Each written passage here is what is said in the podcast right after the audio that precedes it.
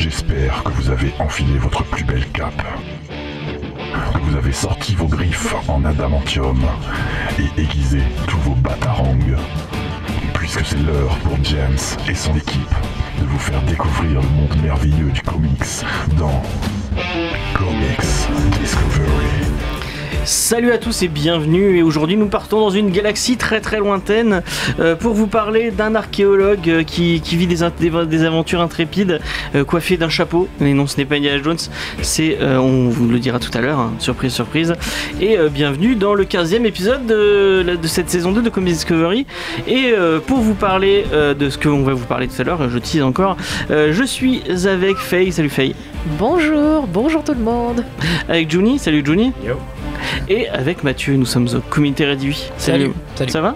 Bah, plus ou moins. Ah oui, on entend la voix que c'est un peu. J'ai mué, ça y est. Et on fait on- une petite pensée à Romain qui devait venir mais qui n'a finalement pas pu venir suite à des problèmes personnels. Euh, avant de commencer les news, il y avait une petite news euh, par rapport à, à- à nous. Euh, si vous l'avez pas vu sur les réseaux sociaux, c'est chez quand que je l'ai mis en ligne, je ne sais plus. Je crois que c'est La semaine, en fin de la semaine, semaine, en dernière. fin de semaine dernière, je sais plus, vendredi peut-être. On a eu, on a à partir de ce mois-ci, tous les mois, on va avoir des petites critiques de, de comics fait, écrits par Vivien. Donc, bah, merci à lui de nous écrire, histoire de remplir un peu le site web de En plus, Discovery. des, des chroniques bien sympathiques. là. Le- la première, j'ai beaucoup aimé. Ouais, la première c'était sur Thor Lindin de Jason Aaron, donc euh, de Jason Aaron et euh, Olivier Coipel. Donc voilà, vous- si, si vous savez pas quoi lire et euh, si euh, Thor vous intéresse, et ben allez, allez lire euh, sa critique et allez acheter euh, un truc qui est sorti dans Marvel Saga, donc c'est un, un- un petit euh, Ah, pas un, cher. un truc euh, pas, pas, pas cher kiosque euh, pourrait faire plaisir à votre petit neveu ou je ne sais pas qui, on ne sait jamais. Et Ou on à va- soi-même. ou à soi-même, oui exactement. Et on va partir sur les news directement.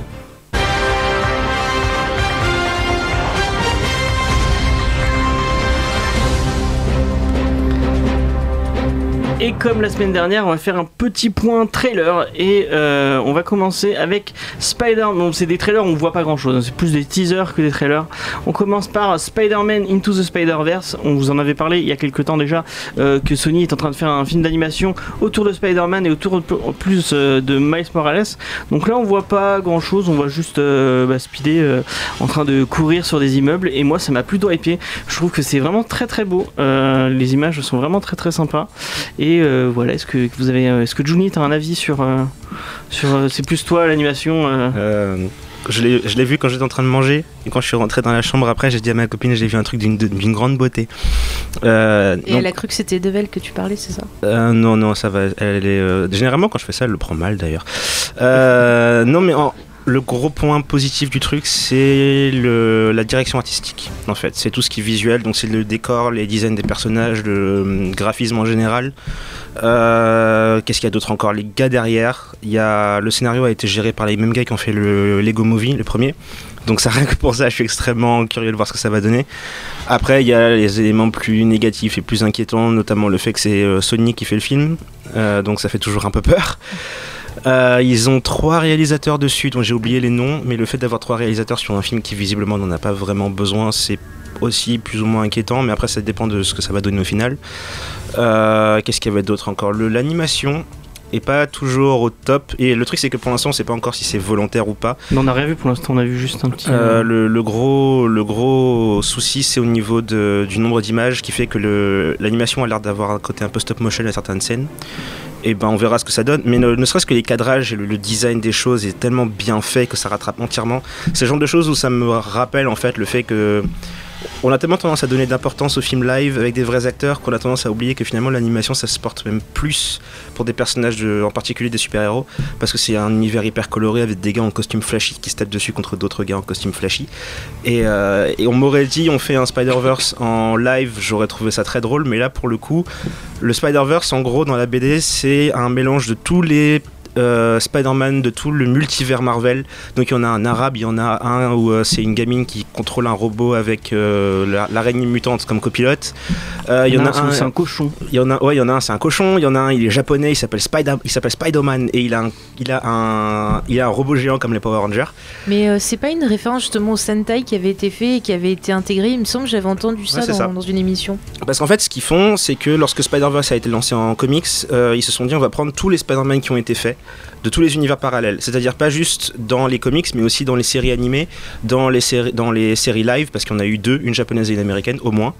Euh, tout ce qui est film aussi. Alors je sais pas s'ils ont introduit les personnages des films américains, mais, euh, mais du coup ils ont ils ont grappillé au- autant qu'ils en ont pu. Ils en ont créé une une panoplie de nouveaux aussi et euh, du coup il y en a un par exemple il est londonien il est il est punk au possible il a des pics sur la tête et il joue de la guitare électrique qui vit dans un dans un sous un régime fasciste où euh, les CRS sont euh, des chiens qui ont fusionné avec Venom non mais c'est hyper barré et justement chacun de ces nouveaux personnages avait un, un chapitre qui lui était dédié et qui était même plus intéressant que l'histoire principale C'est là où est apparu Spider-Gwen notamment. voilà. Et le truc, c'est que si le film est parti sur un, un délire du même principe, c'est-à-dire qu'en plus, c'est ce qu'ils ont l'air de faire, parce qu'à la fin de la bande-annonce, il y a Miles qui demande combien d'en- d'en- combien d'entre nous il il y a. Et euh, il y a un petit teaser avec une araignée sur un mur. Donc, s'ils sont vraiment partis pour un espèce de- d'énorme crossover animé en plus, avec un design pareil, avec plein de Spider-Man différents, ça devrait être magnifique. Ok. Euh, Faye, est-ce que tu as un petit avis sur ce petit teaser? Oui, ben je l'ai trouvé, euh, oui, enfin là, artistiquement, oui, comme disait Juni, c'est c'est beau, ça donne envie. Après, moi, j'attends de voir au niveau scénario, parce que Oui, c'est quelque chose qui a de l'importance aussi pour moi. Donc euh, voilà, si c'est bien traité ou pas. Mathieu, est-ce que tu as, eu- t'as pu le voir Oui, alors moi l'animation super-héros, je m'en fous d'habitude. Mais là, j'ai trouvé ça vachement bien aussi. Euh, effectivement, je rejoins Juni, la direction artistique est, euh, est assez différente et ça cadre plutôt pas mal avec le personnage. On voit pas grand-chose, effectivement, ça dure une paire de minutes. Mais il y a, il y a une, vraie, euh, une vraie vitesse, c'est très aérien, ça, ça a l'air d'aller très très bien avec le personnage de Spider-Man. Et euh, du coup, bah, je suis un peu... euh, je vais suivre. Voilà, je suis un peu en attente aussi parce que je m'attendais pas à ce que... Bon, moi j'ai regardé ça d'un œil parce que voilà, je crois que tu l'avais posté. Ouais. Je me suis dit, tiens, je vais la regarder sinon je vais me faire engueuler. Et, euh, ben, donc c'était intéressant, effectivement. Et puis euh, c'est assez prometteur. Il y a un petit moment que j'ai pas vu un truc d'animation. C'est vrai que ça s'y prête beaucoup. Euh, moi je suis pas trop l'animation en super-héros. Mais là pour le coup j'ai vu un truc un peu différent et ça m'a ça m'a plu. Ouais, c'est compréhensible. En fait, depuis les années 90, il n'y a plus vraiment de. Déjà, il y a- ça fait longtemps qu'on n'a pas eu une sortie de film de super-héros animé au cinéma. Oui c'est ça, ça va sortir au ciné en plus. Et, euh, ouais, et, et d'une qualité pareille, quoi. C'est-à-dire que les derniers qui me viennent à l'esprit, c'est les films Batman de l'époque de, de, de Bruce Timm. Bah, il y a le. le fantôme. Big Hero euh, 6, c'était un peu super-héroïque. euh, C'est pas le même ouais, c'est pas, le même pareil, niveau. C'est pas une euh, adaptation de comics, ça peut-être. Si, c'est c'en pas- était une. Ouais, mais c'était ils, un- ont- ils ont comics changé la plein de base choses. Ok, mais c'est- mais d'accord. c'est plus un film Disney qu'une adaptation de comics en fait. Oui, ils ont oui, tellement remanié le truc que voilà. Mais le truc c'est que le, des films de ce niveau-là, d'animation, je parle pour des super-héros, on en a plus depuis un bon moment. Mm. Et quand je disais que les super-héros, à mon avis, se prêtent davantage à l'animation qu'au qu'au live, Et Lego Batman aussi. Euh, c'est que le, le. Si on prend par exemple le, le Mask of the Phantasm, là, le film de Batman, Ouais. je trouve que c'est un bien meilleur film de Batman que Dark Knight par exemple. Parce que justement, ils ont l'occasion d'utiliser beaucoup plus d'iconographie visuelle, beaucoup plus de Mm. profondeur dans le scénario. Ils ont l'occasion de, ils ont l'occasion de faire beaucoup de choses que tu peux pas faire en live parce qu'à chaque fois on va te dire, le public va pas apprécier parce que c'est trop bizarre, c'est trop coloré, c'est trop etc. Alors qu'avec l'animation, tu peux faire ce que tu veux. Et puis même pour les scènes d'action, de baston, faire des choses très euh, dantesques, tu, Ouais. tu es souvent limité par le budget et la technologie. Et avec l'animation, tu peux faire ce que tu Ouais, y a veux. pas de, ouais, t'as pas de limitation de budget, Mm. tu fais ce que tu veux. Ouais. Effectivement, il y a que l'imagination qui, euh, qui vous Tu peux limiter. te stopper. Et on va passer à un autre trailer et c'est celui de Jessica Jones saison 2 euh, où on, nous voit- encore une fois on voit pas grand chose à part une Kristen Ritter toujours aussi badass euh, avec euh, un- un- une punchline que j'ai trouvé cool que je l'ai pas vu en VF mais si on le traduit en VF c'est elle, elle dit à un mec euh, si tu me dis euh, un grand pouvoir implique de grandes responsabilités je vais te péter la gueule Euh, donc moi je vais bien je vais plutôt kiffer cette, cette série je pense que c'est du haut, le haut du panier de la série Netflix avec Punisher et Luke Cage et bah, je suis content de la retrouver Jessica Jones elle était un peu pas assez mise en valeur dans, dans Defender et, Alors, euh, je suis pas d'accord. Enfin, euh, au début, c'est quand même elle qui, qui est vachement plus en- mise en valeur que les autres et qui est tout le temps à mener un peu le truc. oui non mais genre elle elle aurait pu être mieux on aurait pu mieux mieux être mis en avant que En termes d'écriture aussi, je suis un peu d'accord. Effectivement, elle, est- elle a son rôle de- d'asociale. On sait très bien qu'elle va revenir à un moment donné parce que c'est le principe de la série, mais elle n'était pas forcément bien écrite, même si effectivement c'est elle qui fait l'enquête au début et qui mm, fait en sorte Mm. qu'ils se renouent un peu tous. ouais. Mais moi, c'est vraiment euh, la série euh, Netflix, enfin Marvel Netflix, t'avais aimé ouais. que j'ai préféré parce que ouais, j'adorais le perso. Puis il y avait David Tennant, alors ouais, je ne pouvais et qu'aimer. ben David Tennant revient selon certaines photos on le voit sur euh, Oh le spoil il, qu'à euh, bah non c'est pas du spoil il Bah si les gens regardent pas les photos. ah oui, Eh. oui, bah. C'est un- ouais, peut-être Ah, un flashback. Ah, je sais pas si c'est juste une photo donc euh, peut-être un flashback Euh, Mathieu est-ce que tu as un avis sur euh, est-ce que tu as vu le trailer ou est-ce que la série te donne envie euh, Euh, oui, oui, je regarderai, oui, ouais. Oui, oui, parce qu'effectivement, la, bon, la, la première était un peu longue à mon goût. Effectivement, David, David Tennant était très très bon en méchant. Là, je sais pas trop ce que ça va donner. C'est bien, peut-être qu'il soit quelque part. Peut-être qu'effectivement, c'est un perso à me demander dans sa tête ou un truc comme ça. J'avais bien aimé tout le côté psychologique du fait qu'elle était sous son emprise et qu'elle essayait de s'en sortir. Après, comme d'habitude, il y avait 2-3 épisodes de trop où ça ramait un peu sur la fin. Mais mais- comme, de- comme toutes les séries Netflix en fait. Oui, quasiment, ouais, en fait. Du coup, euh, oui, je pense quand même que je jetterai un œil. Elle le fait bien, euh, Ritter en plus, la petite euh, Jessica Jones, elle est, elle est bien badass. Ouais, ouais, je jetterai un œil. Juni, est-ce que, est-ce que t'as vu le Euh, trailer? Est-ce Ouais, que t'as je l'ai vu, mais euh, non, pas spécialement. Euh, ben, c'est l'opposé total de Spider-Man en fait. C'est-à-dire qu'autant Spider-Man c'était coloré et, et rafraîchissant et intéressant, autant Jessica Jones. Oui, bah oui, c'est l'état d'esprit qu'ils ont, qu'ils ont mis avec cette série en même temps. Ouais, voilà. Et le truc, c'est que donc le principe même de base m'intéresse pas des masses. La première saison, je l'avais trouvé bien faite, mais hum, voilà, ça m'avait pas marqué particulièrement. Et mais c'est pas juste celle-là, c'est les séries Netflix en général où je suis un peu fatigué. J'ai regardé tout Punisher et ça m'a gonflé vers la fin, même si j'ai bien aimé quand même. Euh, et je crois qu'en dehors de Daredevil et potentiellement Luke Cage, j'ai plus vraiment l'envie de voir le reste des séries Netflix en fait. C'est je crois qu'en fait, l'une des raisons pour lesquelles c'est le cas, c'est qu'ils ont tellement mis en place de. Ils ont tellement essayé de mettre en place de- Defenders. Et au final, Defenders était un espèce de soufflet qui, a, qui s'est écrasé, mais momentanément. Non, non, c'est des, les, des analogies, c'est le gâteau au chocolat. Donc, euh, comment euh, souffler un gâteau Non, au c'est chocolat bon la flemme. Mais Euh, voilà, donc. C'est un fondant au chocolat qui a trop cuit. Et voilà. donc exactement. c'est une déception. Il était pas, c'était pas le pire truc que j'ai vu de ma vie, mais euh, on sentait qu'ils avaient vraiment pas de plan et qu'ils ont fait ça plus ou moins à l'arrache sur la fin. Mm. Et, euh, et en fait, je suis vraiment plus intéressé par ce qui est de suivre un personnage en particulier. Donc Ouais. c'est vraiment concentré sur quels sont les personnages qui m'intéressent.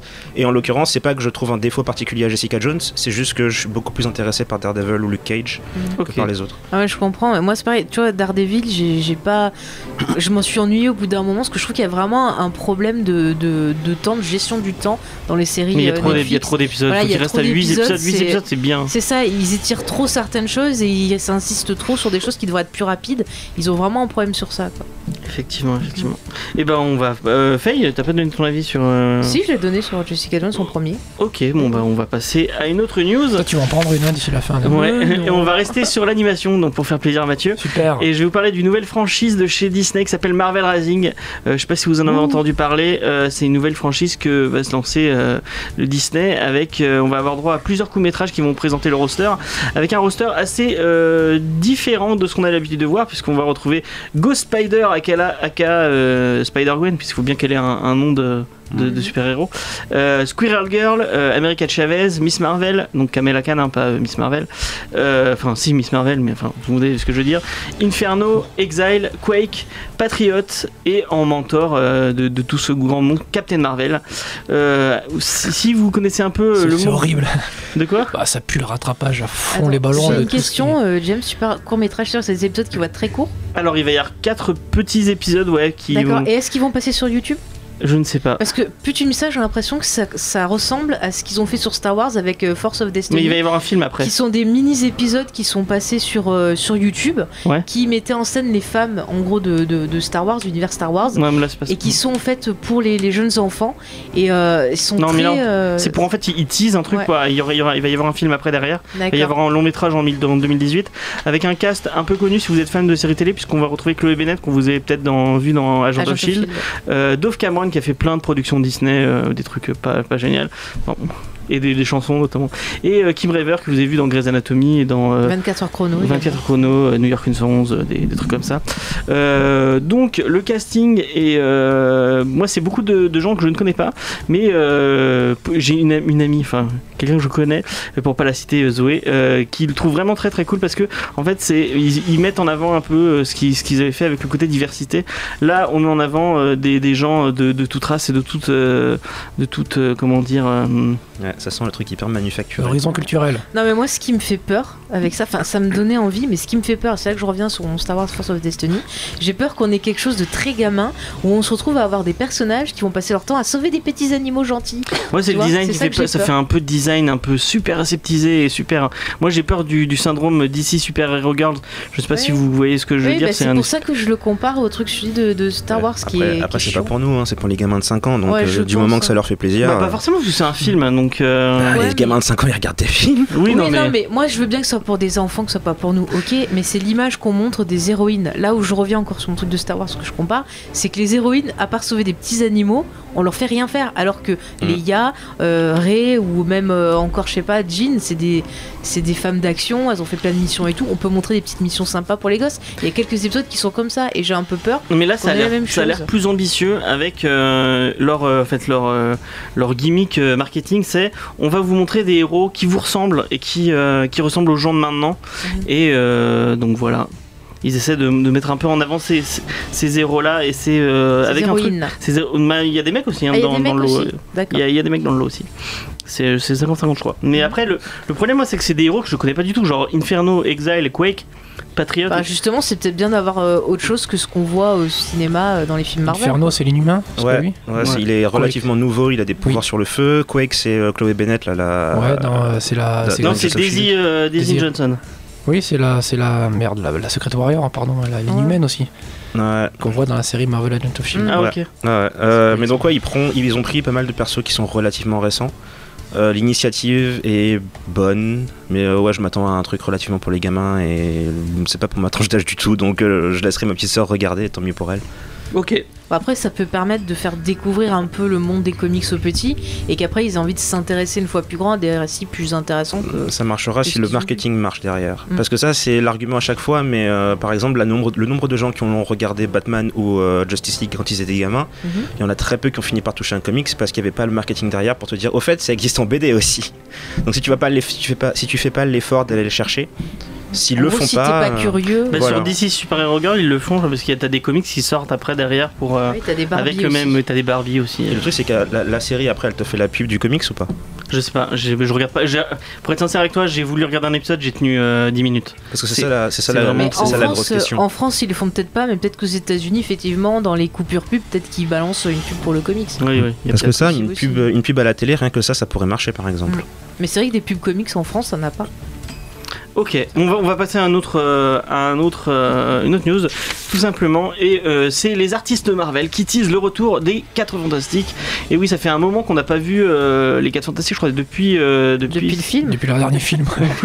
Non, c'est depuis Secret War, je crois qu'ils ont, qu'ils ont disparu. Enfin, Euh, Red ouais, Richard- Red Richard a la- disparu. ouais, La série avait disparu un peu avant déjà. Il y a un petit moment qui rame avec les 4 fantastiques, ça marche plus. Comme Et ils, rament, vieux ils, temps. ils rament parce qu'ils ont, plus- ils ont pas envie de le mettre en avant et que. Non, vu mais qu'ils ont pas la licence. C'est Comme les X-Men, ils les ont un peu mis sur le côté pour mettre des humains partout. Ça a bien mais, foiré euh, d'ailleurs. hein. mais je sens que ça va changer d'ici pas longtemps. Ils vont tuer tous les inhumains, c'est ça Et euh, bah, du coup, là, C'est il y en a possible, deux qui oui. reviennent dans Marvel 2 in 1, donc c'est euh, la torche et euh, la chose. Et euh, l'artiste Valerio Chitti euh, a mis en avant sur son, euh, sur son Facebook et sur ses, réseaux, sur ses autres réseaux sociaux un mystérieux, une mystérieuse affiche avec un 4, un grand 4. On ne sait pas ce que ça veut dire. Et euh, vu Il y un en a peu. deux. C'est les, les 4 silons de Battlestar Galactica. J'en j'en suis là Ah ouais, encore. les quatre derniers. Ah, peut-être, c'est peut-être ça. Euh, et vu les négociations avec la Fox qui sont apparemment euh, de mieux en mieux au niveau pour Disney et euh, le, le- le pédalage en arrière que fait euh, qu'ils font avec Legacy et euh, bah, le changement de direction avec Cibulki et tout ça, à mon avis, ça, il y a peut-être un, remettre en avant cette équipe euh, qui finalement euh, elle a un peu délaissé pour des problèmes marketing plus que vraiment Euh, pour des problèmes. euh, Non, c'était pas bon hein, ce qui est sorti à la fin. hein. Ah ouais? Oui, non, c'était pas Parce que bon. moi j'ai vu une interview de Hickman où il disait que bah, en fait Ben euh, voilà. euh, sérieusement, ils ont laissé tomber la licence et ils ont, ils ont mis des artistes de merde dessus parce qu'ils voulaient pas, ils voulaient pas le mettre en avant et que ils, ils- Oui, alors Hickman, euh, il est gentil, mais on comprend rien quand il écrit la plupart du temps. Moi, de ce que j'avais lu, c'était un peu compliqué. Et j'ai plus pris ça un peu comme une la fin d'une époque, c'était un peu triste, mais à un moment donné, ouais, la famille, ça marche moins peut-être maintenant. Ouais, c'est ouais, euh, plutôt, c'est plutôt quelque chose des, des années 60-70. C'est dommage parce que c'est l'un des piliers de l'univers Marvel et les personnages ont traînouillé un peu à droite à gauche. Il y a le, je crois d'ailleurs qu'il y avait la torche humaine qui sortait avec euh, le Médusa des Inhumaines à un Ouais. moment donné, alors ils faisaient un peu ce qu'ils pouvaient. Ouais, bah. Bon, je suis content de les voir revenir par principe, je dirais pas forcément, mais oui, après c'est sûr que. Est-ce qu'il y a un, un titre qui a, qui a lu beaucoup de Marvel Il y a un titre qui te. 4 fantastiques, non, quatre j'en ai, fantastiques. j'en ai assez peu lu. Euh, j'ai, un, j'ai un bon souvenir euh, de ce que le peu que j'avais lu, c'était euh, quand ils sont tous morts après Onslaught, ils sont tous revenus sur un monde parallèle. Et En fait, son meilleur souvenir, c'est quand ils sont morts. Ouais, c'était bien. Non, c'était, c'est- c'est- je crois non, c'était pas Alan Davis qui dessinait, et c'était, c'était assez fun, c'était assez funky, c'était assez décomplexé. Euh, ça repartait aux bases, euh, tout en étant assez euh, plus moderne, on va dire. Quoi. Et, mais bon, ça tourne un peu en rond assez vite quand même. Il- ça fait un moment qu'il traîne un peu. Mais c'est vrai qu'on a le même problème sur les X-Men. Pour le coup, euh, surtout en termes d'artistes, il y a un bon moment qu'on n'a pas vu un bon dessinateur sur, sur les X-Men. C'est sûr que si tu mets pas les moyens, euh, tu les feras pas revenir. Mais Mais, c'est euh, dommage parce que les X-Men c'est tellement un univers intéressant que moi ça me rend- ça me Mais même les triste. 4 fantastiques, ça peut être le, le Bah, principe moi de j'ai jamais famille, de réussi super-héros. à, Ouais, Moi aussi, ça me parle pas tant que ça, mais. Ah, si tu trouves un bon angle, encore une fois, t'as un bon scénariste, un dessinateur qui tient la route et ça va vendre. Et puis tu... Mais après, ce qui est en- encore une fois dommage, c'est que dès, dès que tu, tu- tu grattes un peu, derrière, tu t'aperçois que c'est aussi des questions de contrat avec la Fox, de Oui, contrat bah oui, machin. voilà. Et là, pour le coup, chiant. le côté artistique, il passe très vite à la poubelle. Ils attendent, ils cherchent le prochain truc qui va faire du pognon. Et alors là, quand tu pars d'entrée de jeu comme ça, euh, c'est mal barré. Johnny, est-ce que t'as un petit souvenir de 4 fantastiques qui te, ont- qui les, te les quatre, remarqué les quatre fantastiques ont été maltraités en fait.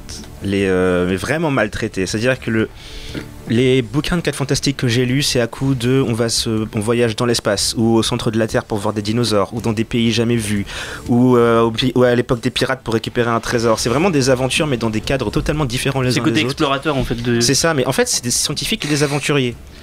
Et, euh, et les, les films ont eu, un, ont, ont eu un impact extrêmement négatif sur les 4 fantastiques parce que jusque-là, les films qui sont donc ce que le public voit le plus, Ils abordent pas du tout ce côté-là. ouais. absolument pas. Et euh, le premier, ils sont principalement dans une ville à se morfondre. Le deuxième, il y a un alien qui se pointe et euh, pareil, ils sont toujours dans une ville à se morfondre. Une tornade. Et le troisième, c'est c'est même, on a même déplacé le, dé- dépassé le stade de- du morfondre. C'est euh, les gars sont déprimés, ils sont paumés dans un, paumés dans une dans une base militaire et l'image est noire en permanence. Enfin, c'est un énorme C'est bordel. Ce honte film quoi. Enfin. Voilà. Et euh, mais pour avoir lu euh, ben, principalement le run de Stanley et, et Kirby.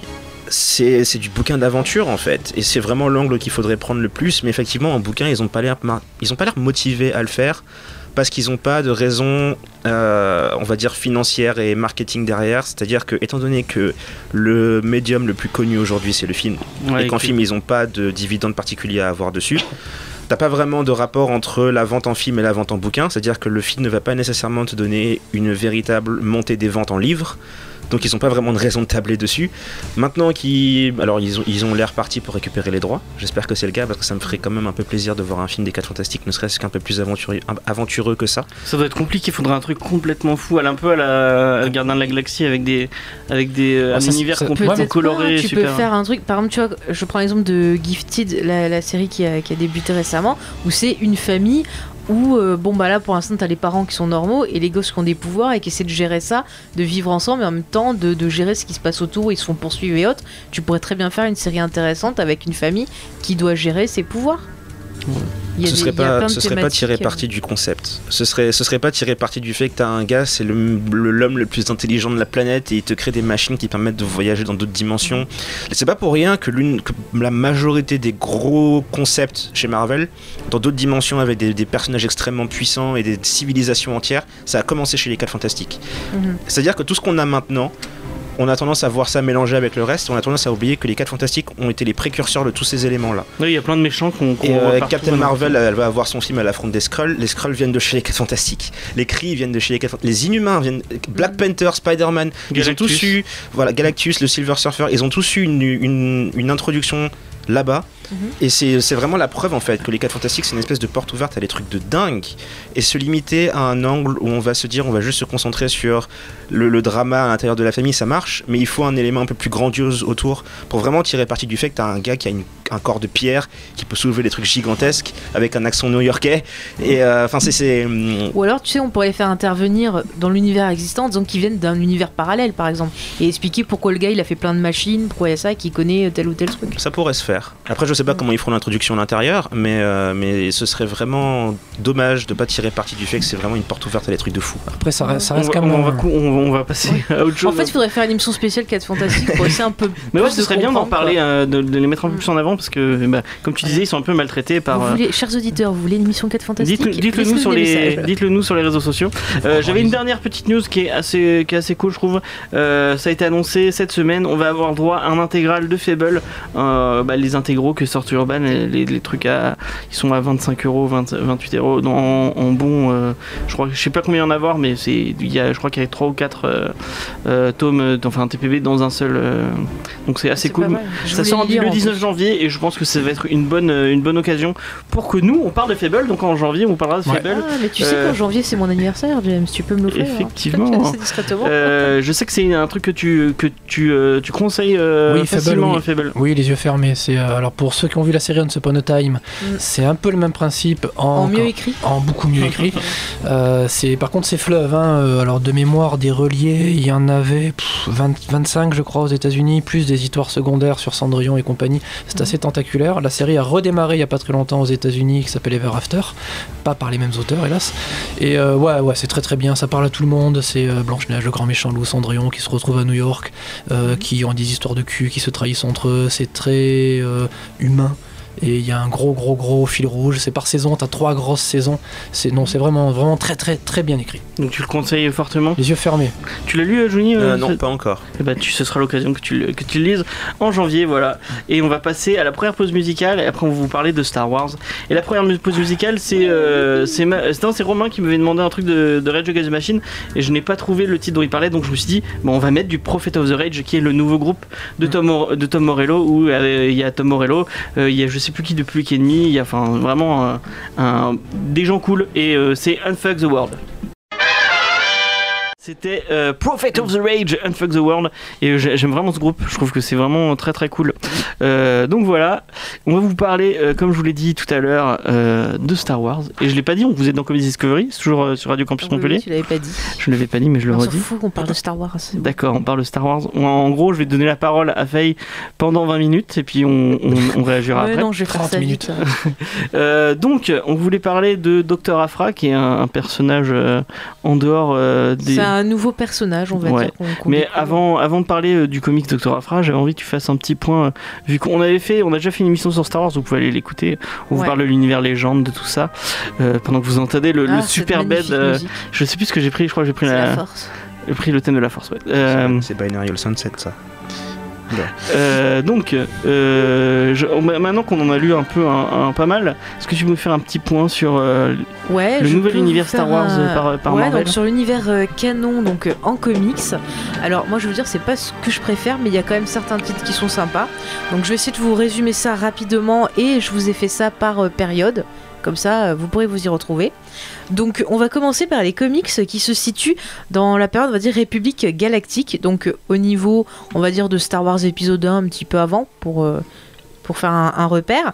Donc là, on a dernièrement euh, un titre euh, consacré à Darth Maul qui est sorti par euh, Cullen Bunn au scénar et au dessin euh, Luc Ross. Alors, j'ai pas trop trop aimé celui-là. Il y a quand même des choses intéressantes. Alors, ça se passe juste avant la menace fantôme. On voit justement Maul, donc qui est à la recherche, en gros. Euh, ben, pff, voilà, il veut se venger, il est tout le temps en colère, enfin il a la haine. Dark Maul, quoi. Ouais, Dark Maul, mais euh, pff, après il finit sur une planète et il doit en gros euh, s'allier à une padawan euh, pour euh, voilà s'en sortir. Donc l'histoire en elle-même est pas super, mais ce qui est intéressant, ce sont tous les petits clins d'œil à des éléments qui venaient de l'univers euh, légende, qui ont été recanonisés, des choses qui venaient de la série qu'on a pu voir dans la série Clone Wars, donc qui sont aussi dedans, des choses qu'on a pu voir dans Rebels aussi. Donc ça c'est pas mal pour euh, tout ce qui est le, le cross-média. Donc euh, voilà, je peux vous le conseiller pour ça.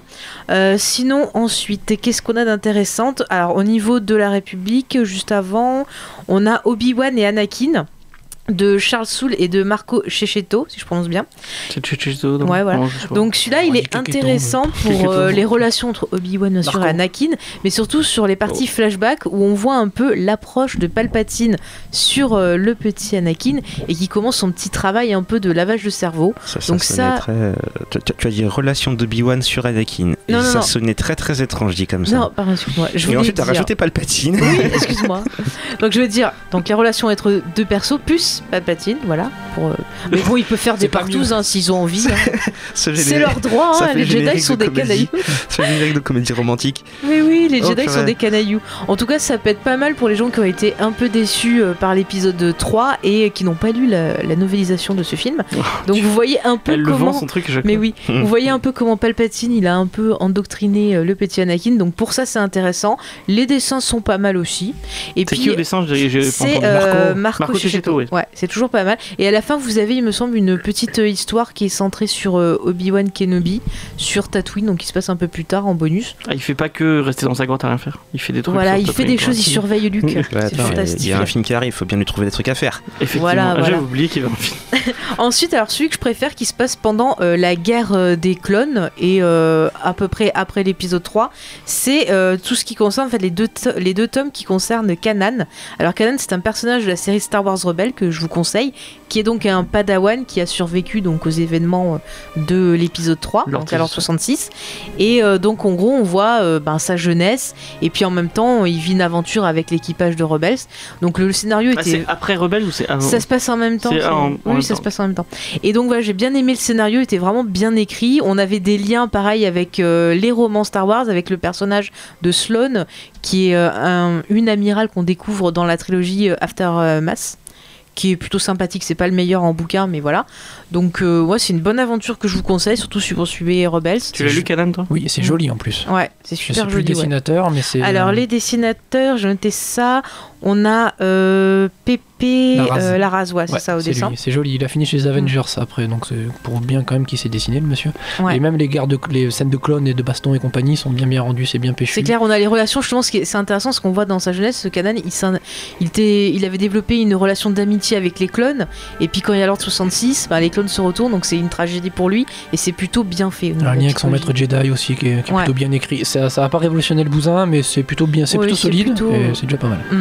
Ensuite, au niveau de la guerre des clones, euh, là dernièrement, c'est pas encore sorti en France, mais on a euh, une nouvelle série de sur Vador qui s'appelle Vador Lord of the Sith. Et euh, si vous avez lu le bouquin du même nom, je trouve que ce qui vit dans les aventures, ça rappelle un peu ce qu'on voit dans le bouquin. Donc on a un Vador qui est très énervé, qui souffre, voilà, qui utilise la force. Enfin, il est très impressionnant. Donc celui-là, je peux vous le conseiller. Est-ce qu'il y a des, des trucs qui sont intéressants si t'as pas lu euh, Non, mais je dis juste, je dis juste que ceux qui ont lu ça, ils vont, ils Ah. seront ter- en terrain connu. Voilà, j'essaie de faire des rapports un peu avec tout. Bah, là, à la limite, la, la prochaine, c'est Charles Soule, c'est ça? Alors euh, pour Vador, c'est Charles Soule et au dessin Giuseppe euh, Je C'est crois. ça, ouais. Et alors, là, oui, c'est- alors, c'est- pour le coup, c'est vraiment juste après l'épisode 3. Ouais. Et alors, moi, j'ai vu le début, la première mission, il est censé récupérer un cristal pour construire son sabre laser. Il en prend plein la, La gueule, gueule. Mm. comme c'est pas permis. Et du coup, c'est intéressant de le voir sous cette, euh, cet aspect-là, avec son ouais. corps mécanique qu'il n'arrive pas forcément à, Mm. à maîtriser ou à, à pouvoir contrôler. Et euh, Ouais, ça, c'était pas. J'ai pas lu la suite. Oui, mais, parce qu'il est en souffrance sous son,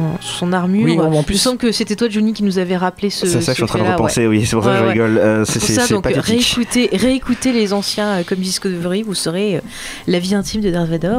Donc ensuite, au niveau de la partie. Empire, donc ben, il y a l'autre titre, euh, l'autre titre euh, Darth Vader que, que je vous conseille de Kieron Gillian et de Salvatore Larocca, où justement dedans vous avez l'introduction du Docteur Afra dont, dont on va parler là. Donc le Docteur Afra, en gros, ça se passe à peu près après l'épisode 4 et avant l'épisode 5, et on a Vador qui essaie de découvrir, mais qui qui c'est qui a fait péter l'étoile noire? Donc vous voyez là, c'est le début de son Rogue obsession. One en fait. Oui, si tu veux, c'est aussi après Rogue One, si tu veux. Et donc, en gros, il va euh, demander à Afra de l'aider à mener l'enquête pour savoir euh, ben, qui qui c'est. Donc, voilà, c'est- intéressant. Et puis, la relation entre euh, Afra et Vador est intéressante aussi. Elle a l'air On a les relations. J'ai- pas lu, mais ça a pas l'air. euh, ça a l'air compliqué. c'est compliqué, mais c'est cool. Et puis, on a la relation toujours entre Vador et l'Empereur. C'est genre, je t'aime, moi non plus. Donc, euh, super. Ouais, je pense que tu peux virer le je t'aime. Oui. Ensuite, dans cette période-là, ce que je retiendrai, alors le Star Wars, je vous le conseille pas parce que c'est le début est sympa, mais après, euh, On s'emmerde. Voilà, on s'emmerde. Donc au scénario, c'est Jason Aaron pourtant qu'on a cité euh, de façon positive Ouais, ouais. de nombreuses fois. Alors sinon, dans cette période, moi, je vous cool, conseille euh, le Han Solo qui était vraiment sympathique, avec au scénario une femme, Marjorie Liu, et au dessin, on a euh, Mark Brook. Alors j'ai adoré les dessins.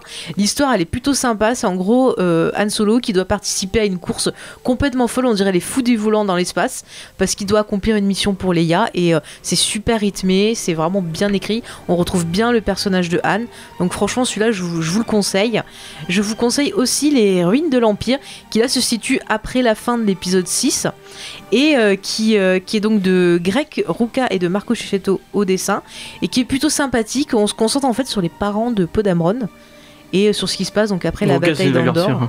Ouais, ouais, non, ça c'est pas mal. Après, vous avez d'autres mini-séries comme Princesse Leia, Chewbacca ou Lando qui ne sont pas terribles. Mathieu euh, corrobore Il y dis. Podamron aussi qui était pas. Alors, Podamron est dans la partie Nouvelle Guerre. Ok, vas-y. Et euh, donc, au scénario, on retrouve Charles Soule et au dessin Phil Noto. Alors, c'est pas toujours beau. Il y a des cases qui sont jolies et d'autres qui sont très moches. Et l'histoire est un peu chiante. Ça se passe juste avant l'épisode 7 où c'est en gros, voilà, euh, Podamron, Podamron qui doit retrouver le vieux qu'on voit au début de l'épisode 7. Parce que j'ai envie de l'appeler le vieux. Et ça traîne en longueur Lord et c'est chiant.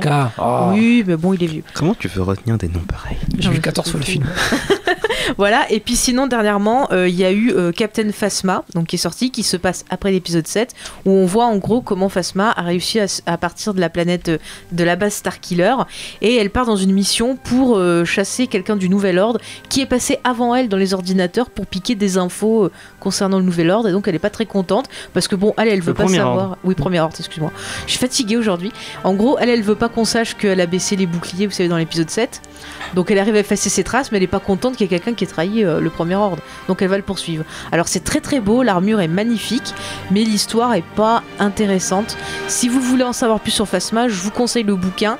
Il y a un livre qui est sorti sur elle. Alors le style est pas top, mais on a beaucoup d'infos très intéressantes sur le personnage et sur le premier ordre. Et on reconnaît bien Gwendoline euh, Christie. Alors euh, elle est masquée en fait. Ah, elle enlève jamais son euh, casque. Mais euh, on verra peut-être qu'un jour on l'aura. Mais dans le bouquin, il y a une description de Phasma sans le masque et elle ne ressemble pas trop à l'actrice. Donc Mmh. voilà.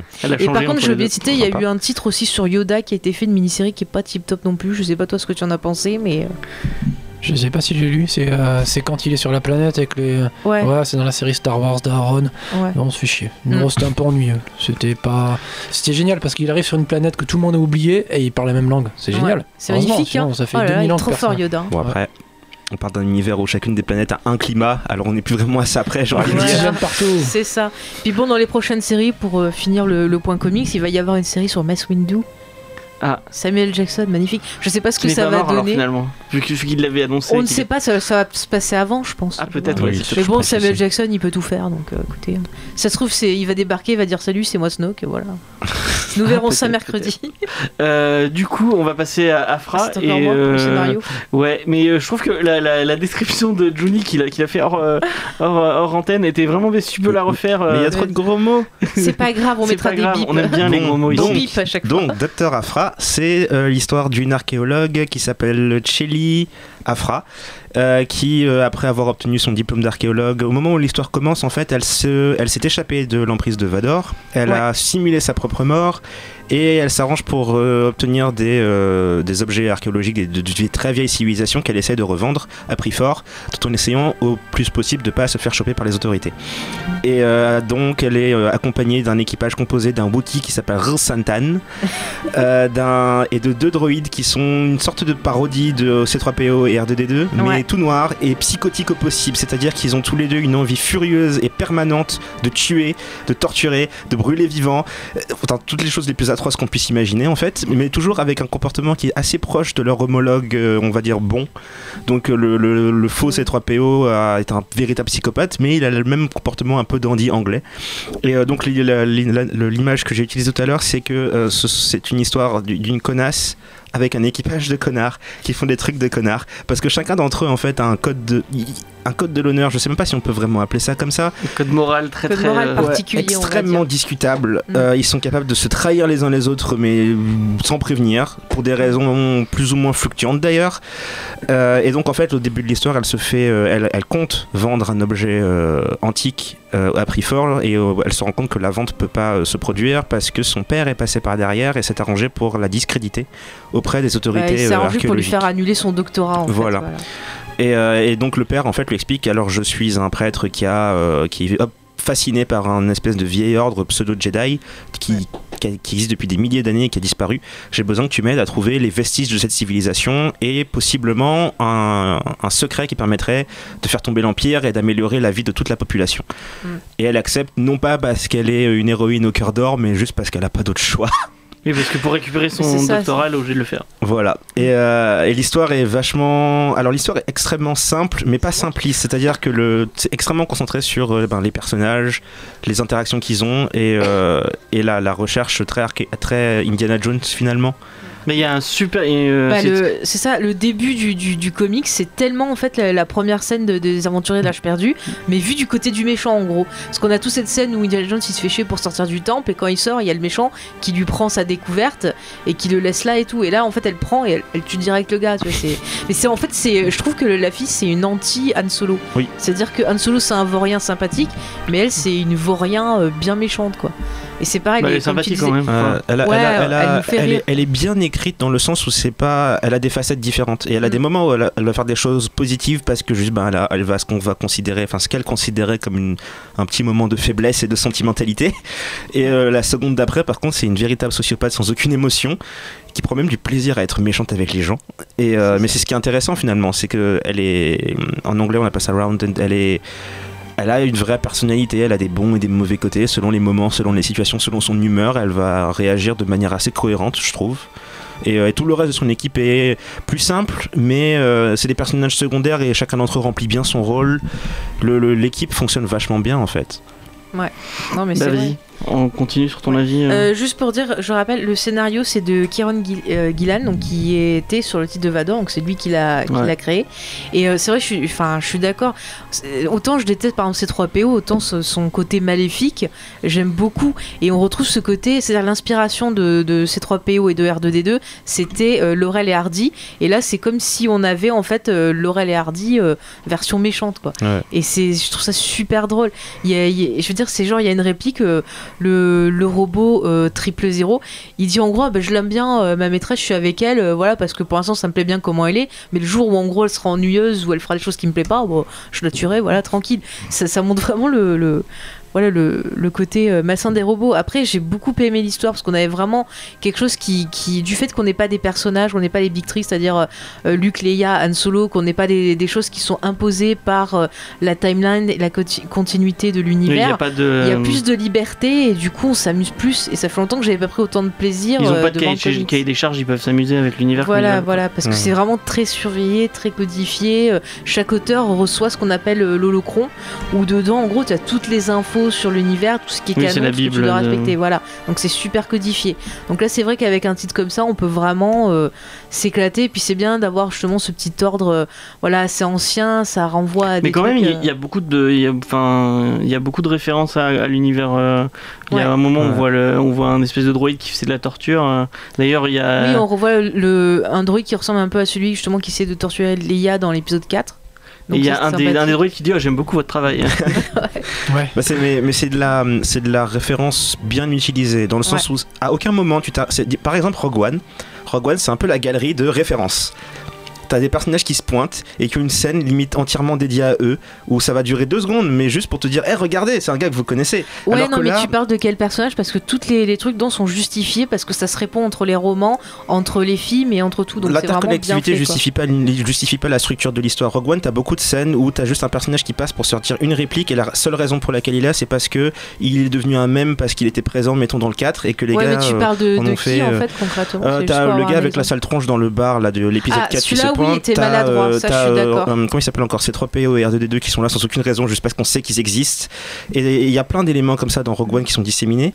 Alors que là, deux-là, oui, mais les autres, sont, ils ont une logique, c'est normal qu'ils soient là en fait. Ils apportent rien à l'histoire. Ils sont juste là pour le côté c'est easter parce egg que du truc. t'as pas lu euh, le reste, par exemple. Le, justement, c'est ce que je te dis, lire les trucs à côté, ça justifie pas de les foutre dans un film à côté.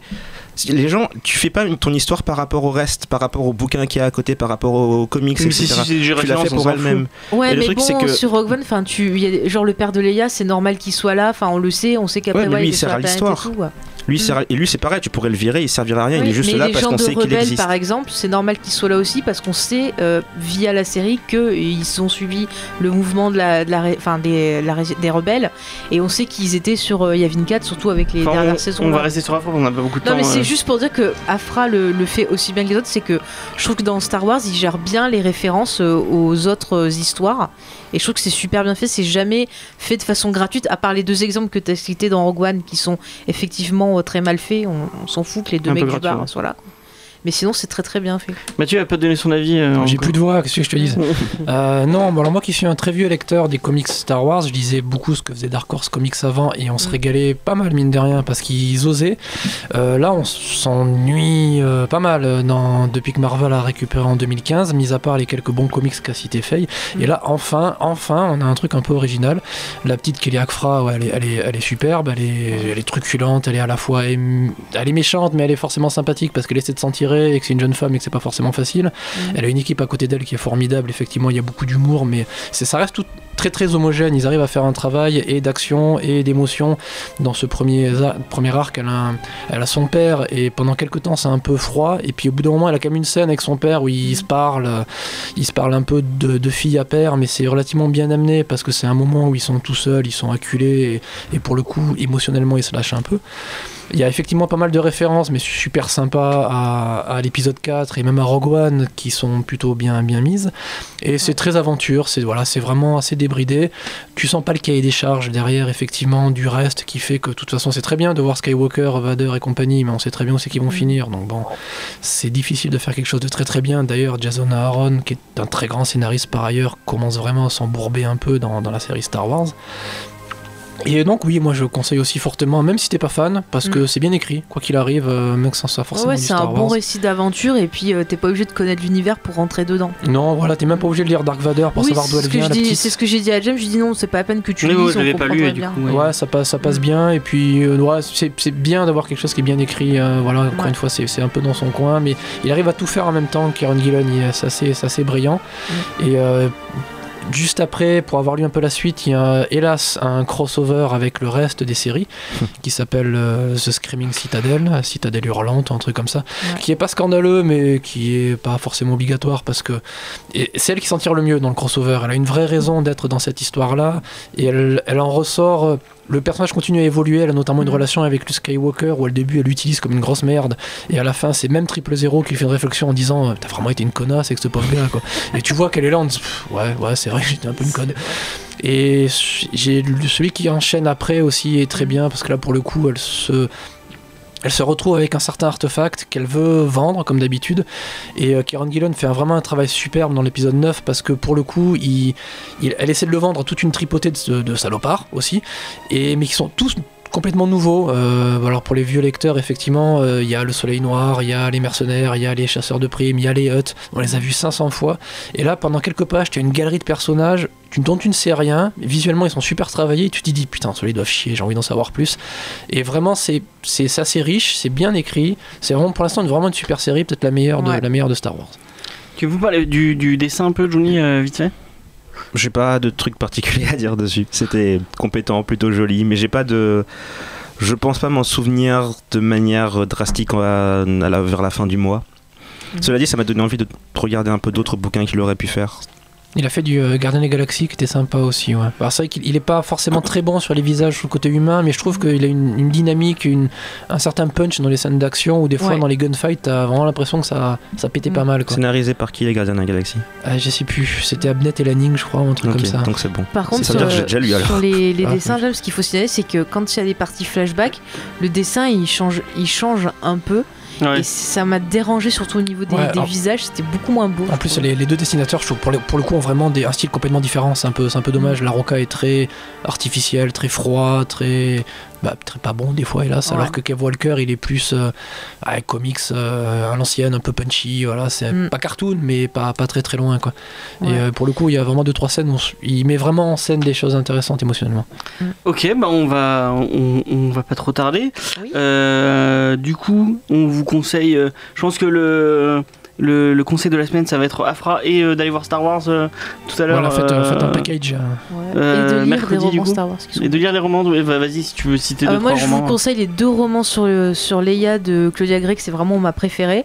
Euh, ensuite, qu'est-ce que je vais vous conseiller Euh, Celui sur Throne, qui était bien. Euh, la trilogie Aftermath, parce qu'il y a des indices intéressants, mais c'est pas non plus le meilleur. Et voilà, déjà, ça vous Il y fait a pas Bloodline aussi que d'études. t'avais dit qui était bien. Bah, c'est ce que je dis, les deux romans Ah, sur. Leia, Bloodline et Princesse Leia, enfin Leia, Princesse d'Alderaan de Claudia Gray. De toute façon, vous prenez tous les bouquins de Claudia Gray qu'elle a fait pour Star Wars, il y en a trois, et allez-y, c'est du bon quoi. Ok. Et ben on, on, va, on va finir sur ça, non? Mhm. Ou quelqu'un d'autre? A quelque chose à dire sur Afra euh, pour finir? Non Bah, achetez-le, vite. Voilà. Ouais, oui. voilà. Si vous avez un truc à acheter, je pense, euh, sur Star Wars, c'est En ça comics, euh, ouais, je- je- ça, Canon, enfin, ce que j'ai conseillé. Et c'est un bon cadeau de Noël pour les gens qui aimeraient Star Wars et qui sauraient pas quoi offrir à. Bah, justement, Ah. Panini, ils ont fait, euh, sur, par exemple, sur Dark ils ont fait des inté enfin, un intégral où il y a tout qui est rassemblé. Enfin, ils ont fait des coffrets spéciaux pour les 40 ans Star Wars Ok, qui ah, sont c'est cool. vraiment pas mal. Ok, bah merci de le, de signaler. On vous quitte avec euh, du John Williams encore, Duel of Fate. Euh, moi, je tiens à vous dire bah, que vous pouvez nous retrouver sur tous les réseaux sociaux.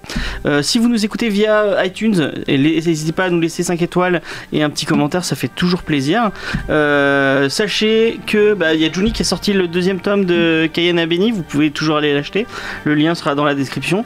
Et Faye, on peut, vous- on peut te retrouver sur Geek en série. En effet, via les réseaux sociaux, sur PodCloud, sur Euh, iTunes, La semaine sur dernière, c'était euh, Euh, Buffy. bah, voilà, Buffy. Et le 18, donc lundi prochain, nous parlons de Noël dans les séries télé. Ouais. Ouais, exactement. Et du coup, bah, la semaine prochaine, on, on- j'ai préparé un petit podcast hors série où on parle de Noël. La semaine d'après, donc le. C'est pas la semaine prochaine, c'est pour le 25. le- Pour le 25, oui, excuse-moi. Du coup, la semaine prochaine. Ah oui, la semaine prochaine, je sais pas de quoi on parle encore. Excusez-moi, oui, c'était. Je suis perdu dans mes dates et mon planning est, est- est- est perdu, c'est pas grave. Euh, bon, bah, euh, euh, à la semaine prochaine. Ouais. Bon ciao. Star Wars. Ciao, bye bye.